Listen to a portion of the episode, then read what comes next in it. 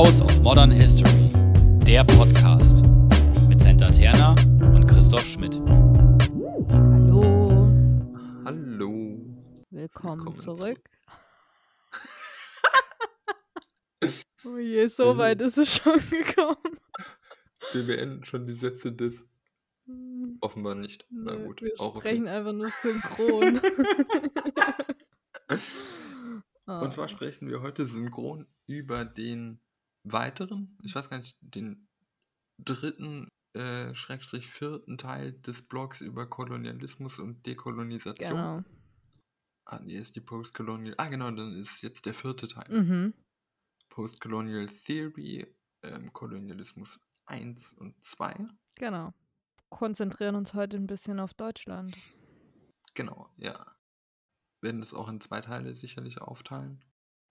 Ich, Ähm, ich habe eine Frage vorweg. das ist ziemlich asozial. Nein, das ist überhaupt nicht asozial, wenn du gleich die Frage hörst. Wie viel wusstest du denn davor darüber? Und jetzt meine ich mit davor zum einen vor dieser Podcast-Aufnahme und zum anderen vor deinem Studium. Über den deutschen Ähm. Kolonialismus. Schwierig. Also, schwierig auch, weil ich, weil ich mich sehr schlecht erinnere. Aber ich weiß, dass wir in der Schule das Thema am Rande angesprochen haben. Mhm. Ähm, immerhin in diesem großen Block Bismarck und ähm, Boxeraufstand, die Hunnenrede. Wir haben es thematisiert damit. Mhm.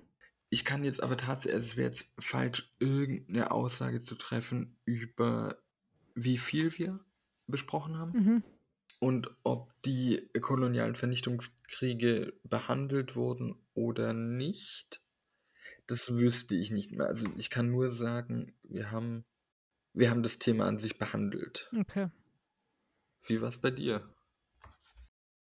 Also, ich erinnere mich an gar nichts, Okay. was das Thema Deutschland und Kolonialismus angeht. Also, ich weiß, dass sowas wie Kolonialismus war generell natürlich ein Thema, aber das war dann so, ja, Kolumbus und so Zeugs, ne?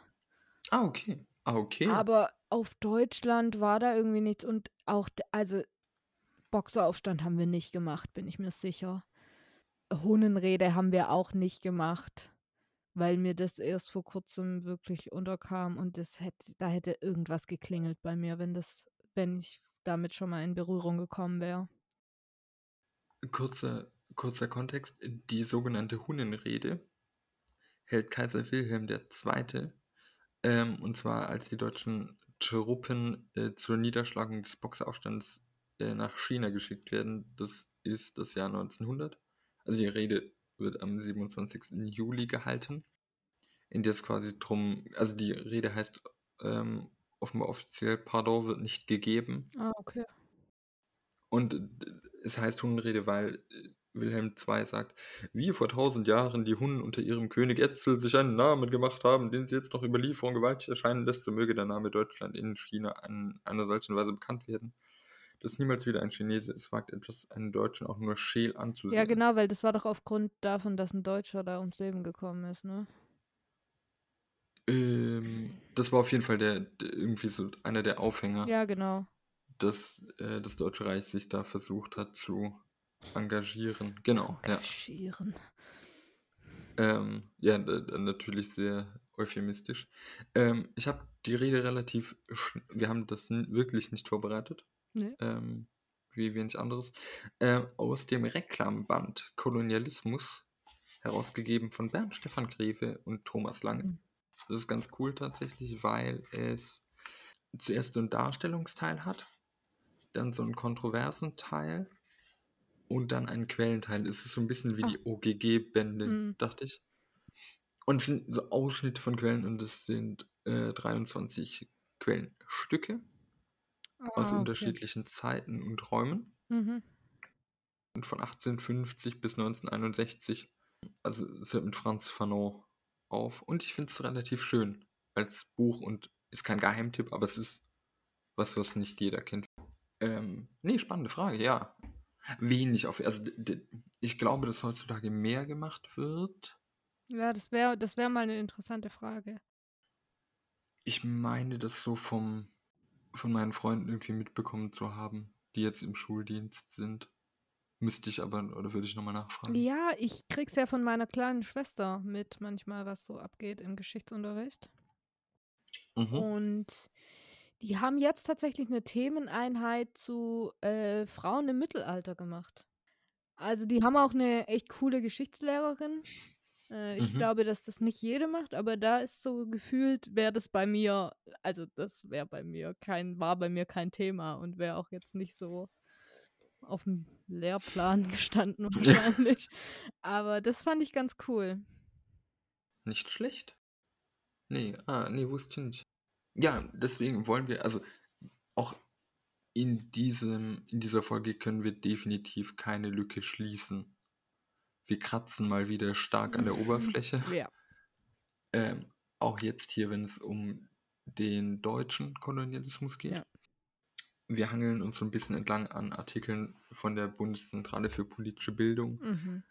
als auch am Buch von Sebastian Konrad, Deutsche Kolonialgeschichte, in dieser CH Beck Wissen-Reihe.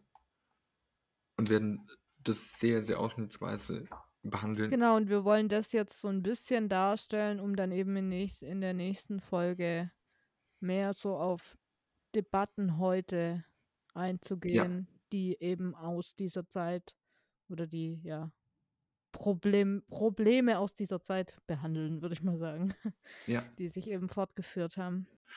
was ja auch an der Stelle schön oder jedenfalls begreiflich ist als solches, dass wir beide in, in gewisser Weise einen politischen Anspruch an unser Fach haben und an unseren Impact ist jetzt vielleicht ein bisschen zu groß, aber das, was wir machen, wird schon auch in der gesellschaftspolitischen Landschaft verortet, was Ja, uns so ein bisschen antreibt. ja, Und deswegen ist es wichtig, auch gewisse Prozesse zu kennen. ja, genau. Dann ähm, heute, wie gesagt, so ein grober Überblick über den deutschen Kolonialismus. Was ja oft spannend ist, dass lange über die Zeit wenig gemacht wurde, unserem Eindruck nach im allgemeinen Diskurs, weil es angeblich so eine kurze Zeit war. Und dann umfasst man irgendwie die, die offizielle Zeit des deutschen Kolonialismus. Und Sebastian Konrad spricht hiervon, dass zwischen 1884 und 1899 das Deutsche Reich verschiedene Kolonien erwarb. Also das ist jetzt kein ähm, gleichberechtigter Prozess. ähm, in den verschiedenen Räumen, die man sehr, sehr holzschnittartig als Afrika, Asien und dem pazifischen Raum ähm, zugehörig schlägt oder zuordnet, so rum. Ich meine, die Kontinente oder die Platten sind ja auch Konstrukte, ähm, was man ja öfter vergisst. Ja, voll. Und da war ich ja, das, da war ich ja gleich schon mal überrascht, weil ich, also Ja. was das Thema angeht, wirklich, ich bin so unwissend, das ist unfassbar. Also jetzt nicht mehr so ganz doll, aber bevor ich mich für diese Podcast-Folge damit beschäftigt habe, diese südpazifischen Gebiete oder so, keine Ahnung. Ja. Also wenn dann, wenn ich es mit irgendwas zusammengebracht hatte, war es eben Afrika, ne? Ja, Aber sonst. Und da, da ist auch so wahrscheinlich mehr passiert, um das jetzt mal so salopp zu Ja. sagen. Aber trotzdem war, hatte ich das so überhaupt gar, gar, gar nicht auf dem Schirm. ich glaube auch der BPB-Artikel behandelt deutschen Kolonialismus in Afrika, Ja. Ja. den wir da hatten. Es gibt da auf jeden Fall einen Fokus darauf. Ja. Wir werden vielleicht auch sehen, was Gründe sein könnten. Ja. Egal wie. Also das Deutsche Reich wird mit dem Erwerben in den Jahren 1884 bis 1899 die viertgrößte europäische Kolonialmacht oder das viertgrößte europäische Kolonialreich. Hat dich da irgendwie überrascht, wer vorher dran ist? Auf den Plätzen 1 bis 3? Nein. Das hat mich nicht überrascht, aber mich hat überrascht, dass Deutschland innerhalb von so kurzer Zeit an vierte Stelle gekommen ist. Mhm. Ja. Ja. Aber Also- nee, die, die davor, also du meinst Großbritannien, Frankreich und Niederlande, ne? Genau, ja. Ja. Weil Niederlande ja im Allgemeinen so ein bisschen untergeht. Also jetzt nicht aufgrund der niedrigen Höhe als der Meeresspiegel, sondern so als Kolonialmacht. Ja, nee, aber das, das hat mich jetzt nicht überrascht, muss ich sagen. Dich? Nö. Nee, es gibt auch bei uns einige Arbeiten dazu, äh, die sich mit dem niederländischen Kolonialismus auseinandersetzen. Aber ich würde sagen, dass man es im Allgemeinen nicht so findet. Ja, nee. Also die anderen, ja klar. Nee, Ähm, ich, ich, ja, das stimmt dahingehend, dass auch bei mir zum Beispiel, für mich war Belgien präsenter als Niederlande. Stimmt, Und dass die finden, also die sind nicht auf Platz 1 bis 3. ja, stimmt, Ja. ja. Wobei Bell, jetzt müsste man wissen, wann, wann, sie, wann die Abstell, äh, Abspaltung passiert. ja, das weiß ich nicht. Ich glaube, das war nach dieser Hoch... Keine Ahnung. Ähm, gut, äh, vertagen wir. Wir machen eine Folge dazu. ähm, äh, natürlich passiert schon vor 1884 einiges, was dann dazu führt, dass ähm, der sogenannte deutsche Kolonialismus sich herausbildet. Es gibt einige geografischen, geografische Gesellschaften im 19. Jahrhundert, die wissenschaftliche Expeditionen in Afrika vor allem machen, äh, Unternehmen also versuchen, vermeintlich unbekannte Flecken für ihre eigenen Karten zu schließen. Dazu zählt auch, ich weiß nicht, ob wir den Namen oder das schon hatten, also ähm, das sind auch so Leute wie Humboldt, Mhm. der ja, ähm, also Mary Louise Pratt spricht von Humboldt als einem Imperial Traveler. Mhm. Hatten wir das schon mal irgendwie? Nee. Okay, also da geht es dann in ihrem Buch Imperial Eyes darum, dass solche Leute wie Humboldt mit ihrer Darstellung von Lateinamerika dem Kolonialismus Vorschub geleistet haben, Ja. ähm, was mir relativ einleuchtend erscheint, Ja. sorgt aber irgendwie für starke Furore, Ah, echt? das Buch. Meiner Meinung nach, weil, weil so diese Humboldt-Figur doch sehr erhaben und so, Ja, ich, der äh, beschreibt ja nur. Ja, ich war auch ähm, vorher kurz auf der Website des Humboldt-Forums. Und das ist ja so interaktiv, was man da, wo man dann diese ganzen Räume besuchen kann und so. Auf jeden Fall Mhm. kann man eben auch aufs Dach des Humboldt-Forums. Echt? Ja. Und dann sind da zwei Menschen, die miteinander reden über Humboldt, so ganz gestaged. es war so ein bisschen unangenehm und ihr hättet es ein bisschen besser machen können. Also jetzt nicht vom Inhalt her, aber auch so eure schauspielerische Leistung in eurem Dialog gerade ist so, naja. Ach du Mist. Und die reden Also man hätte da einiges besser Ja, machen können. genau. Jetzt aber abgesehen davon, ähm, was ich aber sagen will, die reden ja auch nur in hohen Tönen von Humboldt. Ja. ähm, von dem her, okay, kann ich schon verstehen, wenn das das Buch dann so ein bisschen für Furore sorgt, sage ich mal, wenn man halt Humboldt als diesen, Übervater. ja, Ja, ja, definitiv, ja. Ähm, aber auch so Leute wie, ähm, ich weiß nicht, wer das kennt, äh, die Brüder Schlagintweit waren, gibt ein, ein Buch von Moritz von Prestius, German Science. Ähm, und da geht es unter anderem um die Brüder Schlagintweit, die in anderen nationalen Expeditionen, äh, an anderen nationalen Expeditionen teilgenommen haben. Also mhm. da so die Idee, dass es nicht komplett in den Nationalcontainern zu trennen ist. Also wenn du forschend bist, dienst du dich auch anderen an. Und also das sind so Varianten, die vorher passieren, auch die ganzen Entdeckungsfahrten, die natürlich vorher passierten. Es gibt auch so koloniale Bewegungen in den 1870ern, also mit Reichsgründung so ein bisschen 1870, 71, dass man, die man hauptsächlich dem nationalliberalen Bildungsbürgertum so zuschlägt. Mhm. Die versuchen, so Kolonien zu haben. Und ähm, ja, Ich habe ich hab noch eine Frage, die wurde in dem, was ich gelesen habe, nicht so richtig beantwortet, aber so halb. Beziehungsweise ich habe es rausgelesen. ja, ähm, deshalb die Frage, ob warum war, war Deutschland so spät dran, in Anführungszeichen, mit den Kolonien? Weil es eben kein einheitliches deutsches Reich gab? ich würde sagen, das passt auf jeden Fall. Also das ist sicherlich einer der Gründe, ja. Ja, okay. Man behauptet ja auch immer, oder es wird ja oft gesagt, dass Bismarck was gegen Kolonien gehabt hätte. Mhm, überall liest, jeden Artikel, den man liest, kommt erstmal, Bismarck war kein Fan von Kolonien. Ja, und, und Konrad macht das, fand ich, relativ schön, weil er sagt, naja, der, es geht nicht so darum, dass Bismarck jetzt ein Gegner von Kolonialismus gewesen wäre, sondern von staatlich betriebenem Mhm. Kolonialismus. Also ähm, das sieht man dann später auch an den deutschen Kolonialbeispielen, dass es da eher darum ging, dass man halt, ähm, wie heißt das? Also private Investoren versucht hat zu animieren, weiß ich nicht, ob es falsch ist, aber ja. Ja, doch, aber dass auch eben wirtschaftliche Unternehmen eine Riesenrolle gespielt haben im, und der Staat dahingehend eher eine kleinere. Genau, ja. Also auch im Vergleich zu den anderen Kolonialmächten eben, die ja unterwegs waren. Ja, ja, ja. Also ich würde auch sagen, einer der Gründe ist, ist so diese Zersplitterung. Mhm. Ja, und ich, ich, also das ist auch was, was ich wichtig finde und was eben nicht so hervorgehoben wird in diesen Artikeln oder so, das, was du eben gesagt hast, dass er kein, dass Bismarck kein Fan war von diesem staatlichen Kolonialismus, aber das, das ganze Weltbild natürlich trotzdem war, wie es war, ne? Auch bei ihm. Also.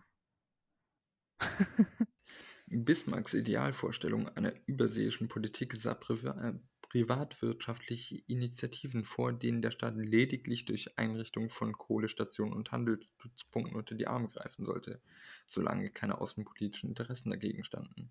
Sein Vorbild war die British East India Company, nicht etwa die französische Siedlungspolitik in Algerien. Mm. Bismarck sprach daher auch explizit von Schutzgebieten und vermied den Begriff der Kolonie. Ja, Ja. genau. So. Das habe ich so mir so ein bisschen zusammengestottert. Genau, und ähm, neben solchen außenpolitischen Momenten, die man dann auch im Kolonialismus immer hat, also dass man im, im globalen Mächte-Konzert mitspielen will Mhm. äh, und das so ein bisschen en vogue ist, führt Konrad vier Motive, also vier weitere Motive aus. Mhm. Ähm, und das erste wird dich maßlos überraschen. Das sind Handelsinteressen. Ja. Ähm, also Kolonien sollen Ressourcen bereitstellen, Absatzmärkte werden Überproduktion so ein bisschen abmildern, indem man einfach einen größeren äh, Binnenmarkt hat, vermutlich. Mhm. Ähm, das zweite war mir tatsächlich so nicht bekannt, oder ja, wenn man drüber nachdenkt, dann ist es eigentlich halbwegs einleuchtend. Ähm, äh, gelenkte Mobilität. Also äh, das Deutsche Reich hatte äh, zuweilen sehr, sehr hohe Auswanderungszahlen und hatte Angst, dass äh, oder wollte verhindern, dass vor allem in die USA ausgewandert wird, Mhm. sondern man hat dann versucht, auslandsdeutsche Gemeinschaften zu gründen, also äh, in Anführungszeichen, äh, und so die Immigration in eigene Gefilde zu lenken. Ja. Ich glaube, das ist auch so ein, so ein Modell, dass man halt, das ist wahrscheinlich wirtschaftsgeschichtlich falsch, aber dass man tatsächlich verhindern will, dass Arbeitskräfte abwandern. Also die, die ich habe, kann der andere nicht haben. Ist das nicht Ja. Merkantilismus? Ich glaube. Das dritte ist unter dem Rubrum Auslagerung zu sehen, was vielleicht ein falscher Begriff ist, weil das verdinglicht. Deswegen erkläre ich es auch genauer. Äh, die Idee von Strafkolonien und Deportation. Ah, okay. Genau. Ähm, also man hat die Idee in. Ja, Ich wollte gerade sagen, man hat einfach jedes Problem, das man so gesehen hat. Kolonie ist Lösung. genau, Oder? ja. Genau, es war, war sicherlich so ein gefühltes Allheilmittel der Zeit. Genau, man wollte in Anführungszeichen Vagabunden und in Anführungszeichen Mhm. Arbeitsscheue deportieren in den 1890ern. Eigentlich auch so ein bisschen früher, wenn ich mir das gerade überlege. Und dazu kommt jetzt, zitiere, äh, zitiere ich Konrad, und auch die ersten Überlegungen zur erzwungenen Auswanderung der Juden bis in die Zeit des Nationalsozialismus, äh, Nationalsozialismus als Madagaskar-Plan eine Rolle spielen sollten, fielen in diese Zeit. Ähm, zwei Sätze zum Madagaskar-Plan. Er stammt ursprünglich aus dem Jahr 1885 und bezeichnet ursprünglich den Deportationsplan des Antisemiten und Politiker ähm, der preußischen konservativen Partei Paul Anton de la Garde, lebte von 1827 bis 1891. Und hier äh, sieht man auch wieder, wir werden vor allem in der zweiten Folge dann darauf zu sprechen kommen, wie der Konnex zwischen Antisemitismus und Kolonialismus ist. wir sprechen nicht von Kausalitäten, aber es passiert beides in gewissen Abhängigkeits- und Strukturlogiken. Ja. Und auch damit einhergehend dann irgendwo der Nationalsozialismus und nicht nur Antisemitismus, oder? Das ist eine Frage, die wir auf jeden Fall in der zweiten Folge uns irgendwie stellen müssen. Ich würde jetzt Ja. nicht den NS aus dem Kolonialismus herleiten wollen, aber ich weiß auch nicht, ob du das machen wolltest. Nein, das wollte ich nicht machen. Ja, dann sind wir, dann sind wir uns einig. Also ähm, die Vernichtungsfantasien, die im Kolonialismus eine Rolle spielen, kommen dann in anderen Formen nochmal im NS. Ja. Meinst du das? Ja. Ja. Ich, ich wollte nur sagen, dass das eben nicht nur auf diesen Antisemitismus Ja. eben ist, sondern dass das noch mehr ist. Ja. Sehr viel, ja. Das vierte sind Motive von Zivilisierungsmissionen, die sehr Mhm. unterschiedlich ausgeprägt sein können. Ähm, tatsächlich, und das ein Überbegriff ist, der eigentlich die Anmaßung von Kolonialmächten oder ehemaligen Kolonialmächten ist, andere Gruppierungen zu, in Anführungszeichen, erziehen. Ähm, also erstmal natürlich abzustufen und dann zu sagen, wir helfen ihnen aber. Ein Denkmodell, was in der Entwicklungspolitik zuweilen vorherrscht bis heute. Ja, genau. Haben wir ja auch in den letzten zwei Folgen schon drüber gesprochen. Und es gibt eine Summer School dazu. Ja. Ähm, und wir machen eine Folge dazu, glaube Ja. ich. Ja. ja, so viel zu den fünf Motiven, also neben der Außenpolitik, die vier aufgezählten. Sollen wir erst die Phasen der deutschen Kolonialherrschaft machen? Ja. Ja? Ja. Ähm, genau. Es geht darum, dass man mit Konrad sagen kann, dass man die deutsche Kolonialherrschaft äh, versuchen kann, in drei Phasen zu unterteilen. Und die erste Phase ist so der Beginn der kolonialen Ära 1884, geht mit dem Ausstellen von Schutzbriefen einher. Also das, was wir vorhin bei Bismarck hatten, dass es sehr wenig staatliche Einmischung, direkte staatliche Einmischung geben sollte, sondern dass über Schutzbriefe funktioniert. Und ich weiß nicht, was da der korrekte juristische Terminus ist, ob das vertraglich übertragene oder zugestandene Hoheitsrechte sind. Für uns ist es halbwegs Mhm. egal, ähm, weil es im Endeffekt dazu führt, dass brutalstes Vorgehen einfach befördert wird. Das eskaliert vollkommen. Die Folge Ja. sind Aufstände und Widerstände. Das dann auch ähm, zu einer zweiten Phase führt, die halbwegs individuell abläuft. Er legt das jetzt nicht zeitlich fest, weil wir auch über sehr unterschiedliche Kolonialtypen innerhalb des deutschen Kolonialismus sprechen, dass die sogenannten Man on the Spot mehr und mehr mit bürokratischen, Herrschafts bürokratischen Herrschaftsmitteln ersetzt werden. Also dass diese vollkommene Willkürherrschaft oder die vollkommene individuelle Willkürherrschaft ersetzt wird durch eine bürokratische, zuweilen Willkürherrschaft. Wobei, wenn ich so drüber nachdenke, ist es sicherlich einfach schon formalisiert und das Willkür richtet sich auf die rassistischen Elemente einfach da drin. Hm. Und die dritte Phase ist dann, dass ähm, dem Reichskolonialamt die Kolonialgebiete mit einer Ausnahme, zu der wir gleich kommen werden, unterstellt werden.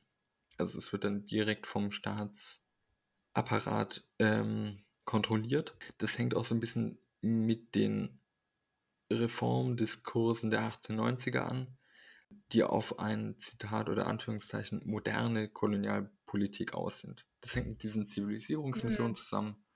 Ähm, und das wäre so die dritte Phase. Welche der Kolonialgebiete kanntest du vorab? Du hast schon gesagt, dass die im Pazifik eher so unbekannt waren. Ja.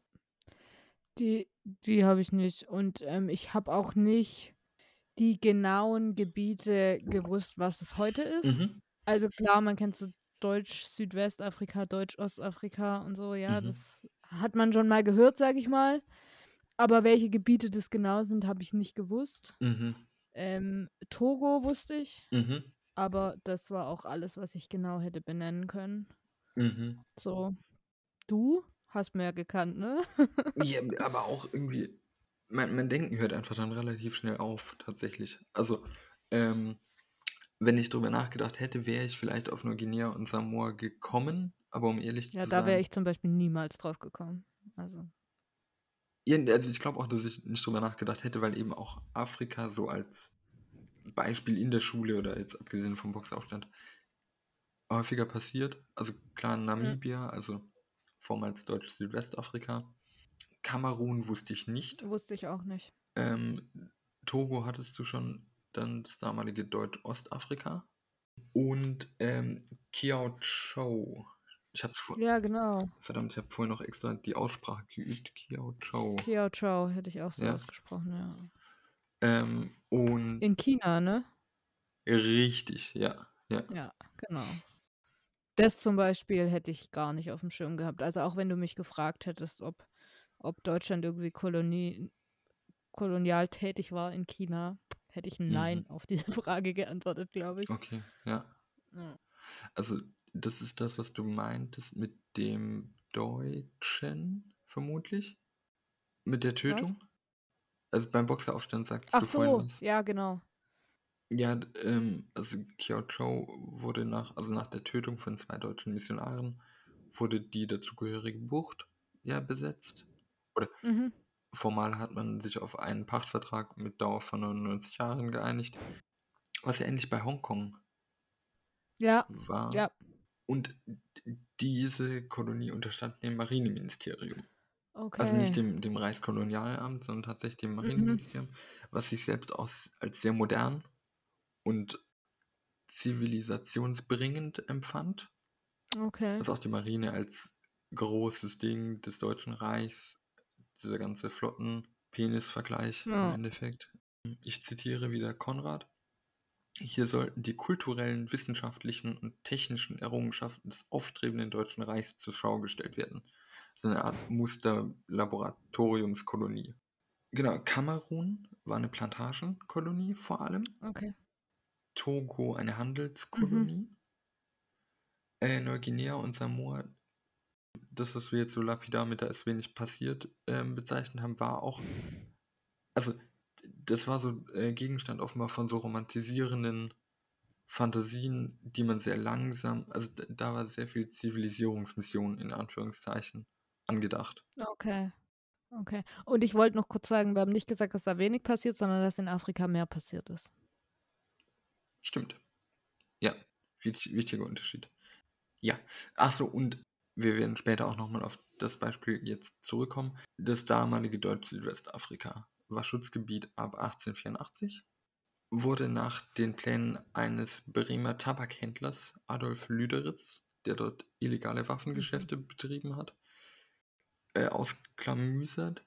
Und man hat versucht, die dort lebenden indigenen Gruppen der Herero und Nama so zwischen denen so ein bisschen zu agieren, gefühlt die gegeneinander auszuspielen, hatte ich den Eindruck bei der Mhm. Lektüre. Wichtige Einschnitte in der deutschen Kolonialgeschichte des heutigen Namibia sind die Rinderpest von 1897 ähm, und der Krieg gegen die Herero und Nama 1904 bis 1907, was zu einem kolonialen Vernichtungskrieg wurde und ein Genozid darstellt. Wird das eigentlich öffentlich als Genozid anerkannt, ja, ne? Kommt drauf an, was du mit öffentlich meinst. Die HistorikerInnenzunft bezeichnet Genau. das als. Die, ja. Ja, genau. Ja. Ä- Und staatliche Seite? Wir kommen immer mit dem idiotischen Argument, ähm, es war vorher kein juristischer Terminus. Also Genozid Ah war ja, es wieder. Klassiker. Genau. Aber das ist ja spätestens mit dem Zugeben an den Armeniern. D- Auf jeden Fall ist das ein, wie heißt das, Präzedenzfall. Also Ja, die Idee ist sowieso nur eine Schutzbehauptung, das ist allen Beteiligten, Ja, denke ich, genau. klar. ja. ähm, oder die sehr tief in der juristisch-technischen Materie verstrickt sind.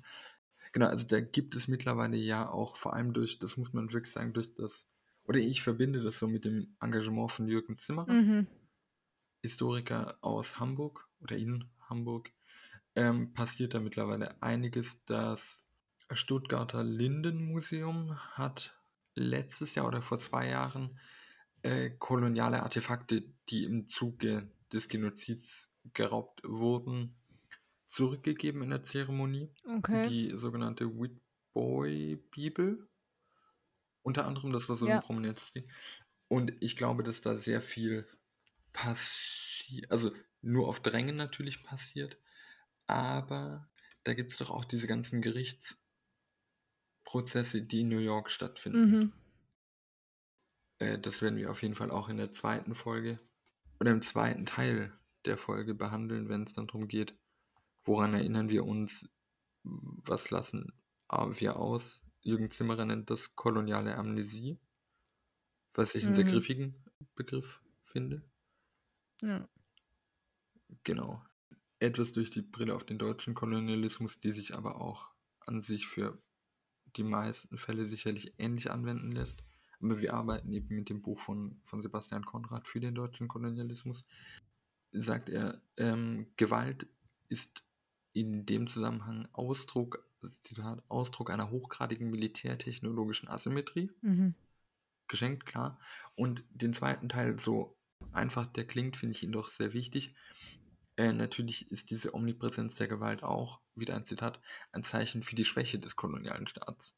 Also weil natürlich, wenn dir immer nur ähm, einfällt, Truppen dahin zu schicken und in Anführungszeichen zu befrieden, ist es keine nachhaltige Strategie für irgendwas und ist ein Ja. bürokratisches. Also ohne das jetzt irgendwie sch- schönreden zu wollen, dass bürokratischer Kolonialismus irgendwie gut wäre. Aber es zeigt auch eine gewisse Form von Planung und, und Versagen, die auch damals als solche wahrgenommen wurde. Ja, ich meine, die, die Organisation war ja generell nicht gut. Ja. Also von i- im Ver ich, was heißt gut? Gut und schlecht sind hier wahrscheinlich gar keine Kategorien, die man irgendwie anwenden soll, aber sagen wir mal so, es war nicht organisiert. Von nicht groß organisiert von deutscher Seite aus, auch wenn man das jetzt mit anderen Kolonialmächten vergleicht. Mhm. Ähm, genau, es gibt natürlich zwei Arten von Gewalt, die wir auch ein bisschen bei der Kolonialismusfolge an sich hatten. So die alltägliche koloniale Machtausübung, Mhm. die jetzt nicht kleingeredet werden soll, natürlich. Und die, Zitat, Eskalation in opferreichen Kolonialkriegen. Hm. Und für den Fall des Deutschen Reichs sind hier drei zu nennen. Der sogenannte Boxerkrieg, Mhm. der Krieg, äh, der Krieg in Südwestafrika und der Maji-Maji-Krieg in Ostafrika. Der war von 1905 bis 1908. Ähm, Mhm. Ein paar Worte zum Krieg in Südwestafrika. Ähm, also, wir haben ja schon gehört, von 1904 bis 1907 sind eigentlich verschiedene Kriege. Zunächst sollte es, es geht wie so oft um Land und Macht. Und zwar sollten äh, 75% des Landes an deutsche Siedler gehen, das wurde aufgeteilt, und 25% als Reservate dienen. Das betraf vor allem die, die Herero, die durch diese Rinderpest, die wir vorhin hatten, als Zäsur materiell sehr geschwächt waren, sich auch theoretisch ja einfach in einer miesen Position auf einmal waren. Und im Zuge dieser Bestrebungen, das Land den Herero wegzunehmen, das ihnen ein gehörte, so Punkt, da müssen wir gar nicht drüber reden, ähm, überfielen diese deutsche Farmen. Ja, das war Widerstand Genau, erstmal. ja. Und ähm, die Regierung des Deutschen Reiches strebte eine bedingungslose Unterwerfung der Herero an Mhm. und hat daraufhin Generalleutnant von Trotha, den man vielleicht als Figur kennt, äh, damit beauftragt, diesen äh, Krieg zu führen. Er besaß schon Erfahrung im militärischen Umgang in Kolonien und der erleidet ein paar Niederlagen und deutet dann diesen Krieg als in Anführungszeichen Rassekrieg, der, und jetzt Zitat von Trotha, nur durch die Vernichtung oder vollständige Knechtung der einen Partei abzuschließen sei. Vielleicht wird es dem einen oder der anderen deutlich, das ist eine andere Sprache äh, im Vergleich zu europäischen Kriegen. Das hatten wir ja auch bei der Kolonialismusfolge, dass diese, dadurch, dass es in vermeintlich, vermeintlich und in Anführungszeichen nicht zivilisierten Gebieten passiert, Gewalt komplett entgrenzt werden kann. Ähm, Hm. Diese Idee, dass an anderen Orten sowas gestattet ist, weil die ja auch nicht mit den westlichen Methoden kämpfen. Also jetzt ein verballhornter deutscher Kolonialsoldat. Ja, und ich meine, das ergibt sich ja aus diesem Stufenmodell, das aufgestellt Genau, ja. wurde. Ja. Ja. Und du dann zu anderen Maßnahmen glaubst, greifen zu dürfen. Bevor ich zu den Einzelheiten der Vernichtung komme, Ende des Jahres 1904 erklären dann auch die Namen dem Deutschen Reich den Krieg, führen das in anderer Taktik. In Guerillataktik. Äh, beide Kriegsarten Mhm. oder beide Kriege, die unter dem deutschen Kolonialismus geführt wurden, dort in Südwestafrika, dezimieren die indigenen Bevölkerungsgruppen drastisch. Wir wissen nicht, wie viele, Mhm. wir wissen nur, dass es drastisch war. Dieser Krieg gilt unter anderem aufgrund des Schießbefehls auch auf Frauen und Kinder durch von Trotha, als auch den Gefangenenlagern und Konzentrationslagern und dem Zurücktreiben der Herero in die Omaheke-Wüste als Vernichtungskrieg.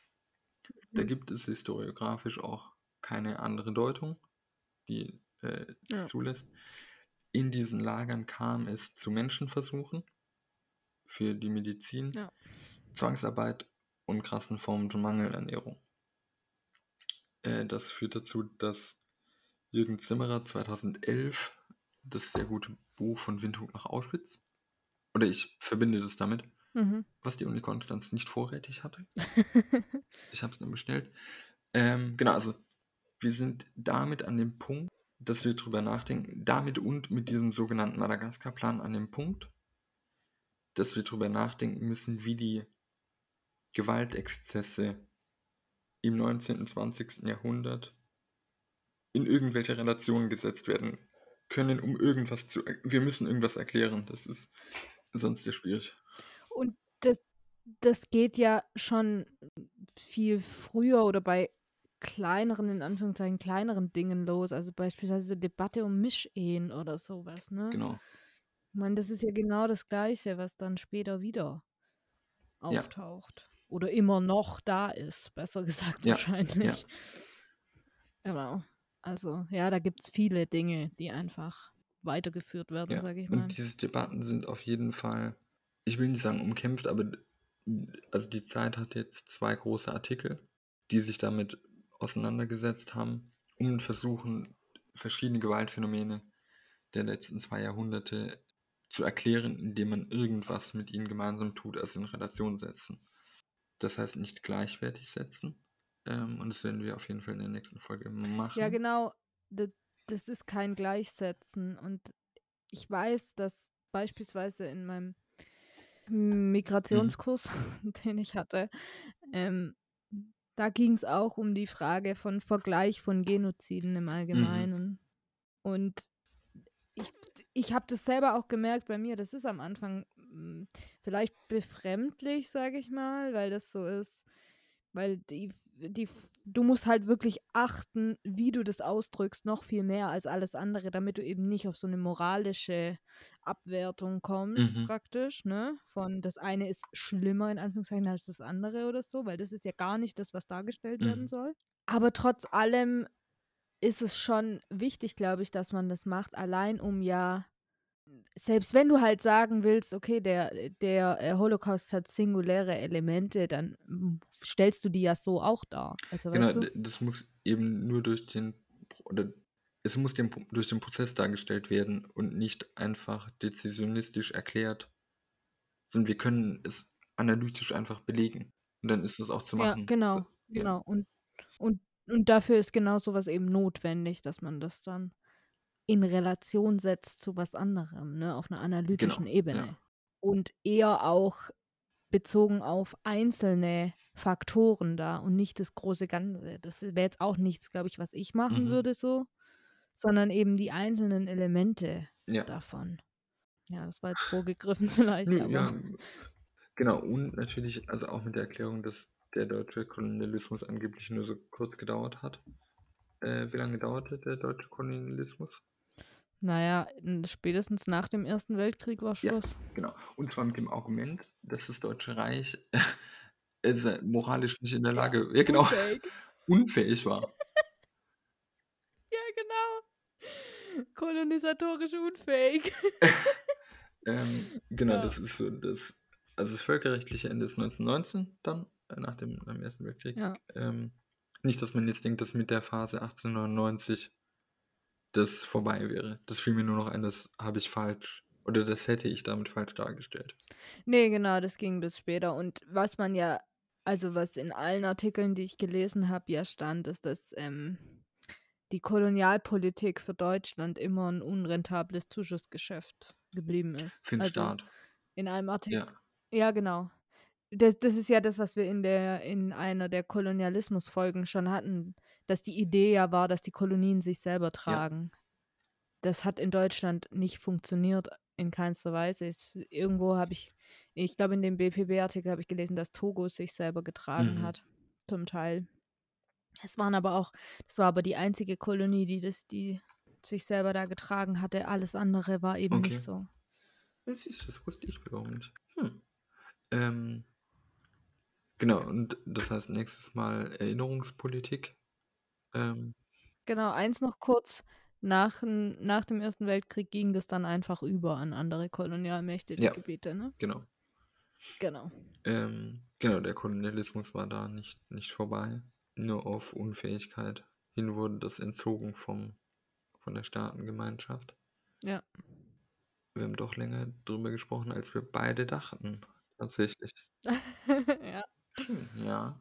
Ähm, dann seid gespannt auf den zweiten Teil nächste Woche. Mhm. Genau. Dann die Frage, Chris, wie war 1912? Durchwachsen. Falls ihr Kritik an uns oder Fragen habt Oder Lob. Gerne auch Lob. oder Themenwünsche, Gast sein wollt. dann dürft ihr euch gerne bei uns melden, entweder auf Twitter unter @houseofmodhist Oder ihr könnt uns eine E-Mail schreiben. Dort ist unsere E-Mail-Adresse houseofmodernhistory at gmail.com. Genau, steht beides in der Beschreibung unten drin. Wir freuen uns auf Feedback. Bis zum nächsten Mal.